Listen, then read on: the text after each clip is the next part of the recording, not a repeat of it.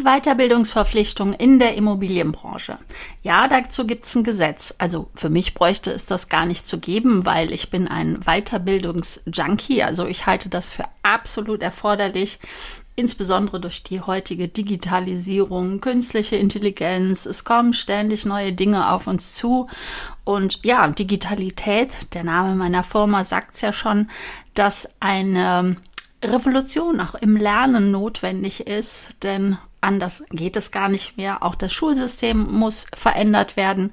Naja, und das gilt genauso für die Immobilienbranche. Also für mich würde es gar kein Gesetz bedürfen, dass man sich weiterbilden muss. Aber wir haben das und das haben wir schon seit 2018, dieses Weiterbildungspflichtgesetz. und genau darum geht es im heutigen Beitrag. Und was steht denn da in der Verordnung, in dem Gesetz überhaupt drin? Auf was muss man achten? Für wen ist es notwendig? Wer fällt unter dieses Gesetz? Was kostet der Spaß? Und, und, und. Also heute mal ein Blick hinter die Gesetze und zwar zur Weiterbildungspflicht.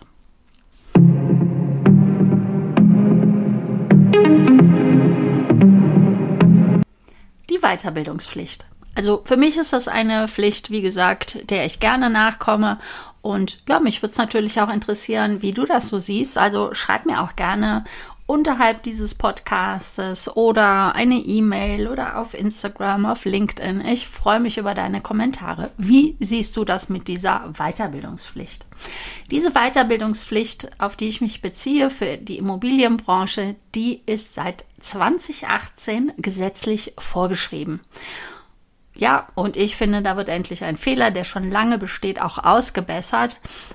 Denn dass quasi jeder Mensch einfach Immobilien vermitteln oder verwalten darf, denn es ist ja für die Immobilienbranche gedacht, egal wie viel Fachwissen oder wie viel Engagement, also freiwillige Weiterbildung er einbringt, ähm, jeder kann in Deutschland Immobilien vermitteln und verwalten. Und das finde ich bei der Thematik Immobilie doch schon noch sehr verwunderlich, denn wir reden ja hier nicht nur von 1, 2, 3 Euro, die über den Tisch äh, geschoben werden, sondern ein Notar ist notwendig, um das Ganze zu beurkunden.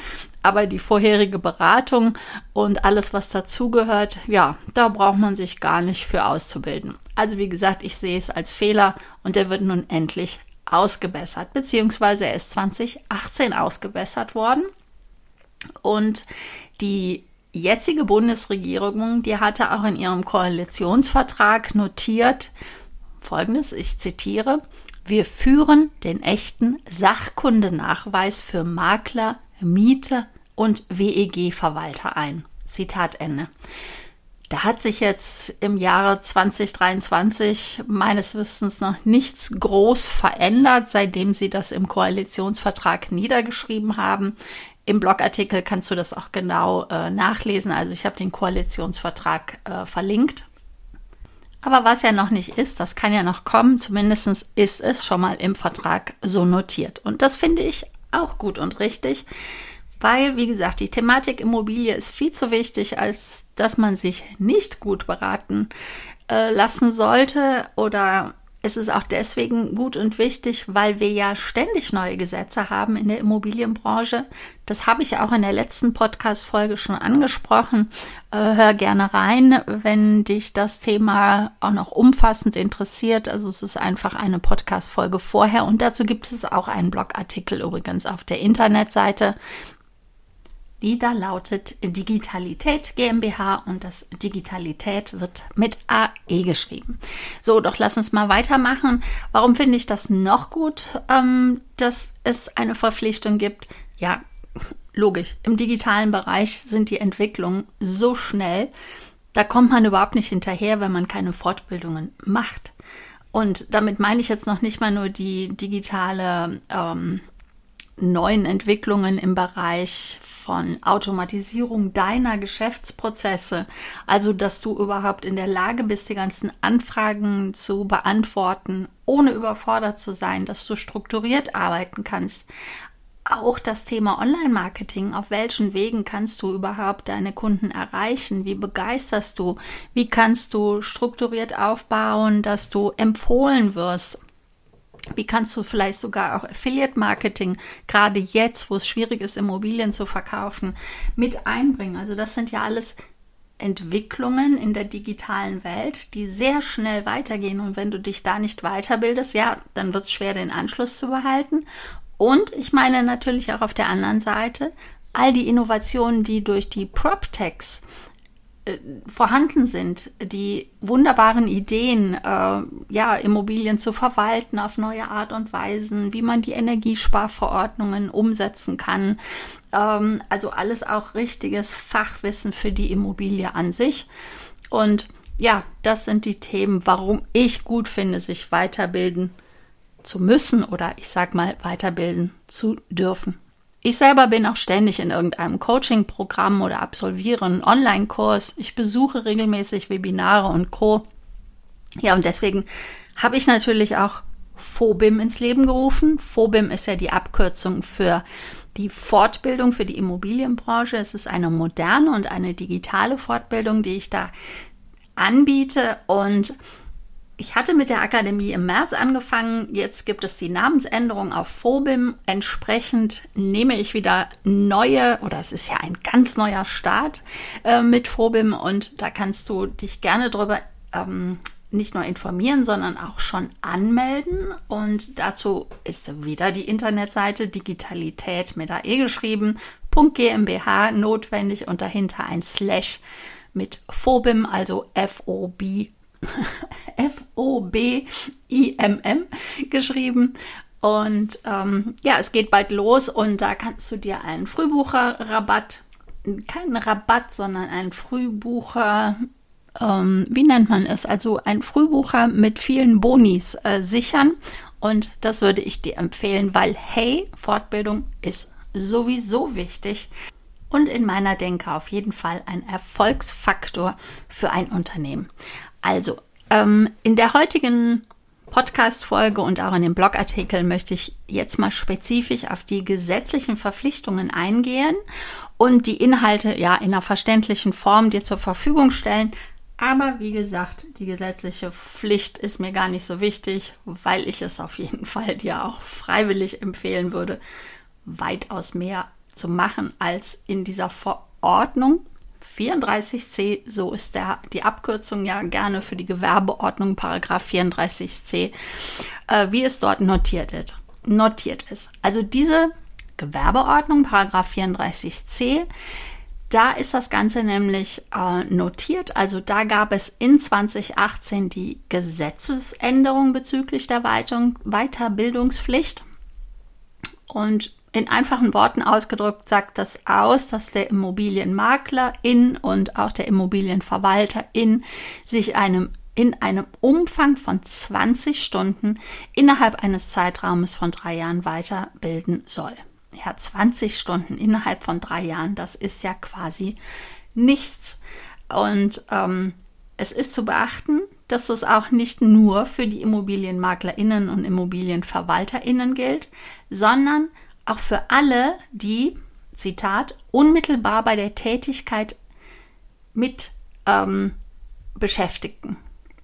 Also alle, die zum Beispiel ein Exposé erstellen in deinem Unternehmen, die Besichtigungstermine wahrnehmen oder Kundengespräche, Kunden, ach, was ist denn heute los mit meiner Stimme?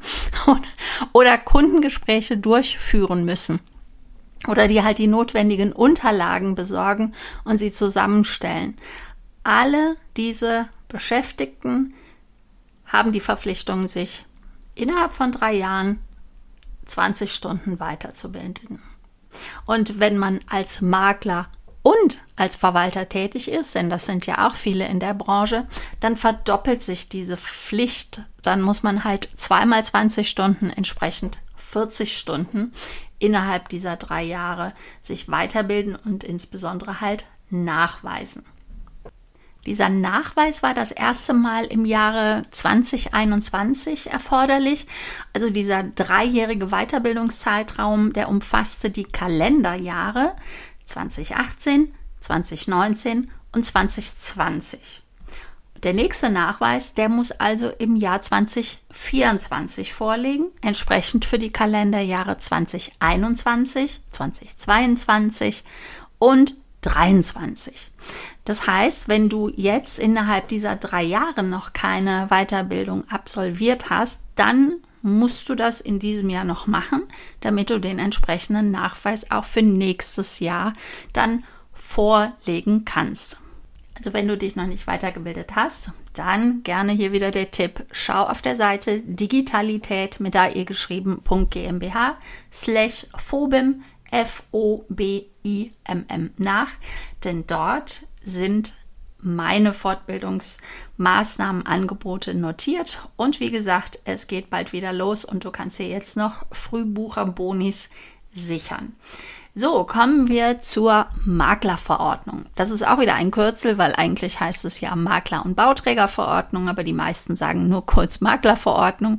Und da ist wiederum in der Anlage 1 dieser Verordnung genau die Themen, die weitergebildet werden sollen, aufgelistet. Und zwar aufgegliedert jeweils nach den beiden Berufszweigen, also nach der Branche Immobilienmakler und nach der Branche Immobilienverwalter. Und ich sag dir mal kurz, ich sag dir mal die Oberbegriffe, weil das ist wirklich eine lange Liste, was da weitergebildet werden soll. Und ich benenne dir mal die Oberbegriffe für Immobilienmakler. Da steht dann zum Beispiel Kundenberatung, Grundlagen des Maklersgeschäfts, rechtliche Grundlagen, Wettbewerbsrecht, Verbraucherschutz, Grundlagen Immobilien und Steuern und Grundlagen der Finanzierung. Das sind die Oberbegriffe, die beim Immobilienmakler notiert sind. Und so sind zum Beispiel bei der Kundenberatung, ja, da fallen natürlich auch ganz viele Themen, die auch zum Online-Marketing gehören, dazu. Denn ja, das erwarten ja heute die Kunden, dass sie auch online beraten werden. Und so stehen unter ganz, äh, unter diesen Oberbegriffen natürlich noch ganz viele andere Themen dahinter. Ja, und bei den Immobilienverwalter sind folgende Oberbegriffe aufgeführt. Grundlagen der Immobilienwirtschaft, rechtliche Grundlagen, kaufmännische Grundlagen, Verwaltung von Wohneigentumsobjekten und Mietobjekten, technische Grundlagen der Immobilienverwaltung, Wettbewerbsrecht und auch der Verbraucherschutz. Das sind die beiden jeweiligen Oberbegriffe, die halt in dieser Anlage 1 der Makler- und Bauträgerverordnung notiert sind und das halt näher erläutern, was in der Gewerbeordnung Paragraph 34c notiert ist. Also da hat man dann wirklich die Themen benannt. Nach meinem Verständnis ist es ja wichtig, sich weiterzubilden, um überhaupt ein erfolgreiches Unternehmen zu haben. Aber nach dem Verständnis der Gesetzesgeber benötigst du einen Nachweis, also dass du nachweist, dass du dich weitergebildet hast. Und die Anbieter von Fortbildungsmaßnahmen, die sollen natürlich diese entsprechende Erklärung ausstellen. Auch dazu habe ich noch einen Blogartikel, einen ähm, vorherigen geschrieben. Der hat übrigens die Nummer 22, beziehungsweise es ist dann auch der Podcast Folge 22. Da habe ich dann nochmal äh, näher erläutert, um was es da geht. Und der nennt sich Bist du bereit, die 34c Weiterbildungspflicht fortführend einzuhalten. Auch den Artikel werde ich dir unter diesem Podcast, also in den Show Notes, ähm, notieren. Es ist also auf jeden Fall wichtig, dass du darauf achtest, wenn du diese Weiterbildung machst, dass du natürlich auch von einigen zumindest diesen Nachweis bekommst, dass du die 20 Stunden innerhalb von drei Jahren auch absolviert hast.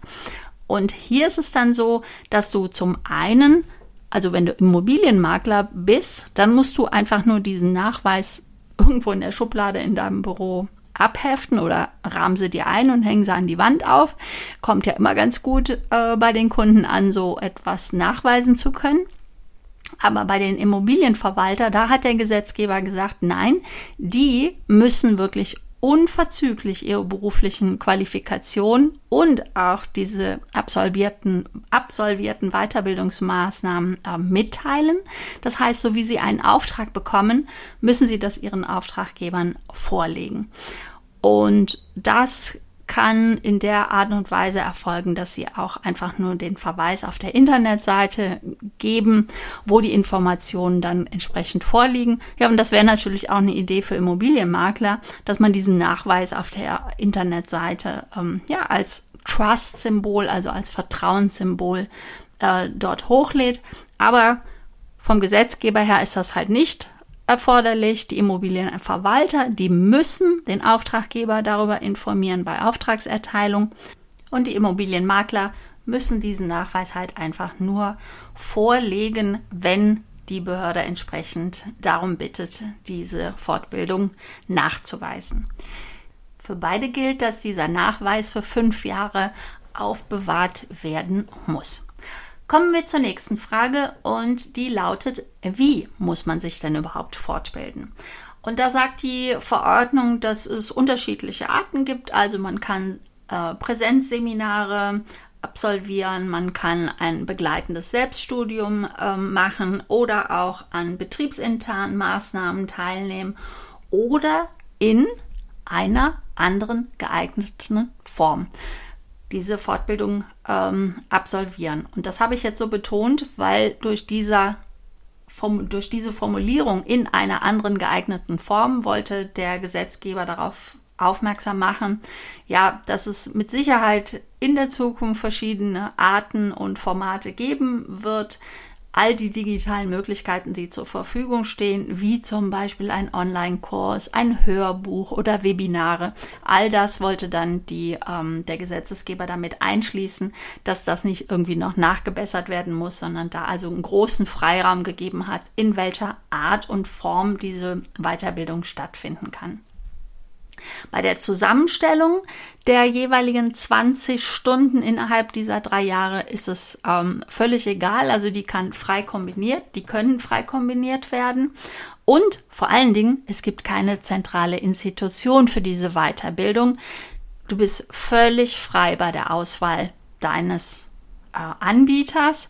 Und ja, ich komme nochmal auf ähm, auf meinen anderen Blogbeitrag denn da habe ich in dem Blogbeitrag und in dem Podcast von letzter Woche, ähm, es ist dann Folge 51, habe ich notiert, was denn so eine Weiterbildung auch kostet und wer überhaupt Anbieter von Weiterbildungen ist. Denn klar, die letzte Frage, die man, oder es ist fast die letzte Frage, was kostet die Weiterbildung? Darauf kann ich dir natürlich keine einheitliche Antwort geben, denn es ist völlig unterschiedlich und es hängt von der Art und der Form der Weiterbildung ab. Dafür habe ich dir, wie gesagt, letzte Woche schon einen Beitrag ähm, veröffentlicht und da kannst du gerne mal einige professionelle Anbieter dir anschauen und die Preise äh, natürlich auch, die dazugehören. Wichtig ist, dass die, ähm, du auch nicht dafür verantwortlich bist, dass der Nachweis korrekt ist, sondern die jeweiligen Anbieter, die müssen sicherstellen, dass sie die Anforderungen an die Qualität der Weiterbildungsmaßnahme einhalten. Also das muss der Anbieter der Behörde nachweisen und ich kann für mein FOBIM, für meine Weiterbildungsseminare, Webinare, die ich ja jetzt schon seit 2020 anbiete, dir zumindest mitteilen, dass ich mir das von der IHK Köln bestätigen habe lasse, dass also die Digitalität GmbH diese Anforderungen einhält. So, wir haben noch eine Frage, die ich mir noch zu dem Thema ähm, aufgeschrieben habe, die auch in der Verordnung notiert ist, nämlich das Thema Ausnahmen. Gibt es Ausnahmen bei der Weiterbildungspflicht? Pflicht? Und ja, die gibt es, die gibt es ja immer. Und die gibt es in diesem besonderen Fall für alle die, die gerade ein Studium vollendet haben oder eine Ausbildung abgeschlossen haben. Also die müssen dann nicht innerhalb dieser drei Jahre nach der Ausbildung oder dem Studium äh, sofort eine Weiterbildung machen. Wenn dem so ist, dann müssen sie erst nach drei Jahren nach Erwerb des Abschlusses beginnt für die Personen dann die Weiterbildungspflicht. Also die haben ja dann quasi sechs Jahre Zeit, ähm, sich weiterzubilden.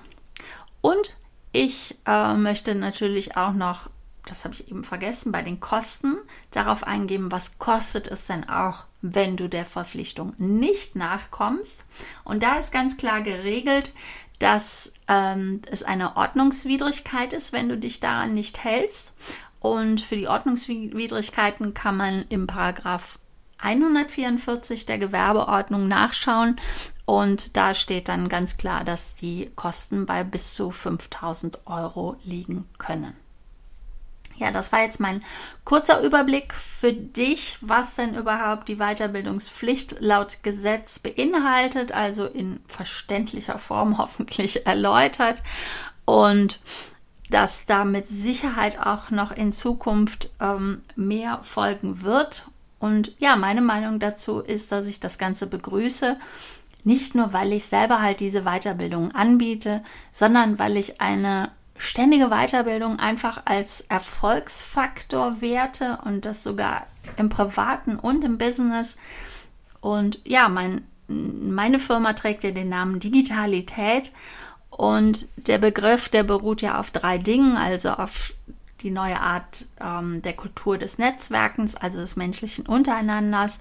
Dann ein Begriff, den ich sehr oft ähm, verlauten lasse, ist der zweite, also die Verknüpfung, die sich in dem Namen Digitalität ähm, beinhaltet, also was damit gemeint ist. Und das dritte, worauf sich Digitalität bezieht, das ist die neue Art des Lernens, also dass eine dauerhafte ähm, Fortbildung heute in der heutigen Zeit vonnöten ist es wird ja gerade auch im Schulsystem sehr oft dieser Begriff Digitalität erwähnt. Und ja, da bezieht man sich darauf, dass das Lernen heute reformiert werden muss, weil man heute gar nicht mehr ausgebildet sein kann und weil man auf der anderen Seite auch jegliches Wissen überall zu jeder Stunde ja quasi abrufen kann. Also es macht gar keinen Sinn, irgendetwas auswendig zu lernen und ähm, ja, was einen Abschluss irgendwo drin zu haben, weil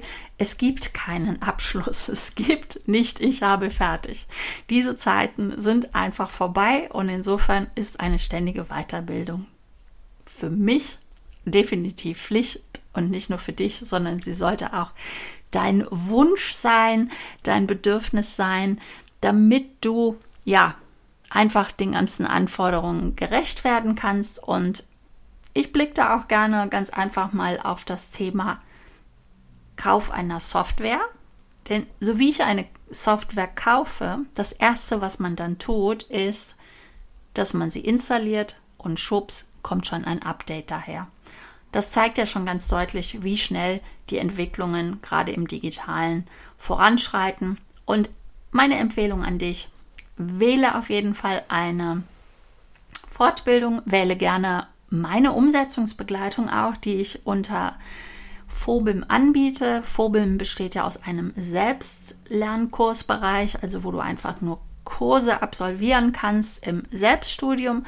Und der andere Bereich ist meine Umsetzungsbegleitung. Informiere dich da gerne auf digitalität mit ae geschrieben.gmbh slash phobim. Ich freue mich von dir zu hören und ich bedanke mich bei dir, dass du erneut mein Hörer warst in diesem Podcast. Zumindest glaube ich, dass du es erneut warst. Es gibt ja auch mal wieder neue Hörer, denn die Zahl meiner Podcast-Hörer nimmt weiterhin zu. Und ich freue mich natürlich auch über Feedback. Was wünschst du dir für Themen? Was ist für dich wichtig? Äh, wie bewertest du den Podcast? Was gefällt dir gut? Melde dich gerne bei mir. Auch dafür schon im Voraus. Dankeschön. Und ich sag mal, eine schöne Woche für dich. Bis nächste Woche. Deine Beate.